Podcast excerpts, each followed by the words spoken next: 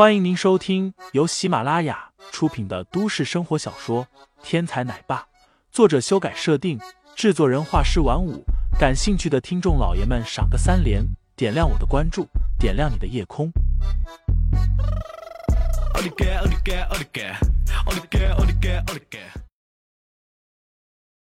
第四十八章黑蛇下。孩子叫什么名字？叫林颖。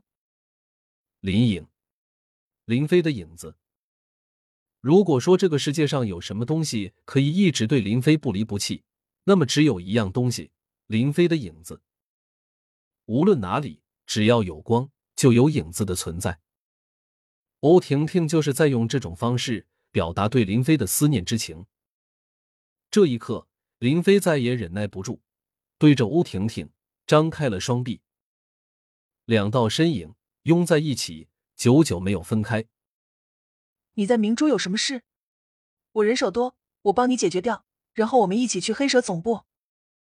良久以后，欧婷婷起身，看着林飞说道：“是韩萌萌的母亲，她在明珠时有几个对手想要对她不利，我需要帮她解决掉再走。”林飞的回答不尽不实，但是也没办法，总不能告诉欧婷婷。我的心中有个想法，想要娶韩新雪为妻吧。我帮你杀了他们不行吗？欧婷婷到底是杀手出身，想问题简单直接，让林飞一阵无语。不是这么简单的，这里毕竟是炎夏，直接杀人会给他带来很多的麻烦。我需要光明正大的让这些人垮掉。那好吧，反正我的任务一时半会儿还完不成。可以等你一段时间。欧婷婷点头道：“想杀你的人，你知道是谁吗？”欧婷婷问道：“如果我猜的不错的话，那个人应该叫做白事官。”林飞迟疑道：“前天之前，林飞并没有得罪什么人。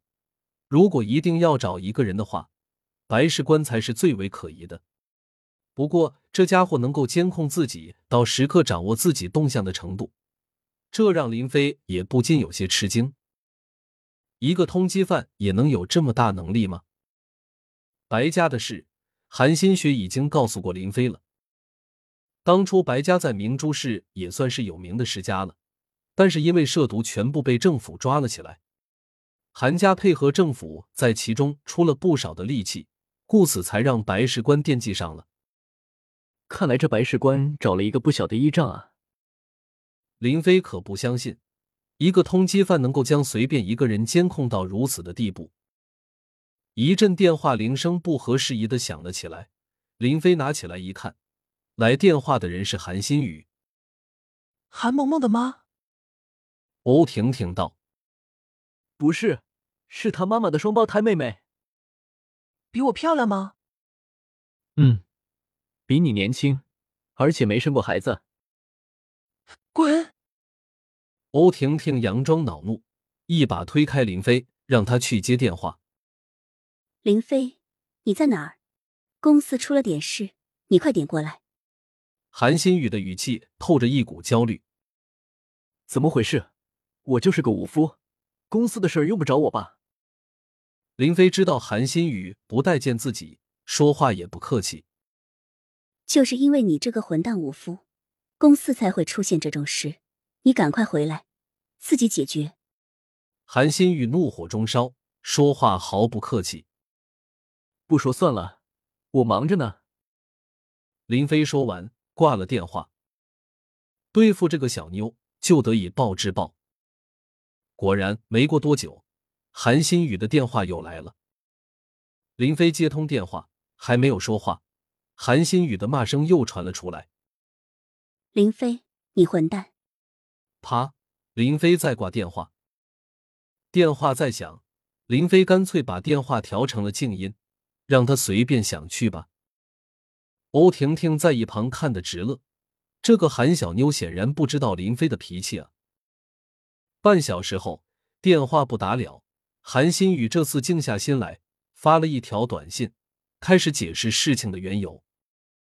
原来，林飞拿回环球公司的欠款以后，众人以为这件事到此终结，已经没事了，可是谁知道竟然又再出了变故。环球公司忽然往巡捕房递交了一份录像，里面说明林飞拿这些钱都是武力胁迫而来的，而真正的货款早已经通过网络银行的渠道将钱打入韩氏集团提供的账户里了。而且环球公司还准备了一份公司账户资金往来的流水文件，文件显示上显示韩氏集团的货款确实已经打入了双方合同上指定的收款账户。韩新雪调查集团收款账户上面确实多出了这么一笔钱，而且更诡异的是，陈月拿去入账的五十万现金，诡异的失去了踪迹。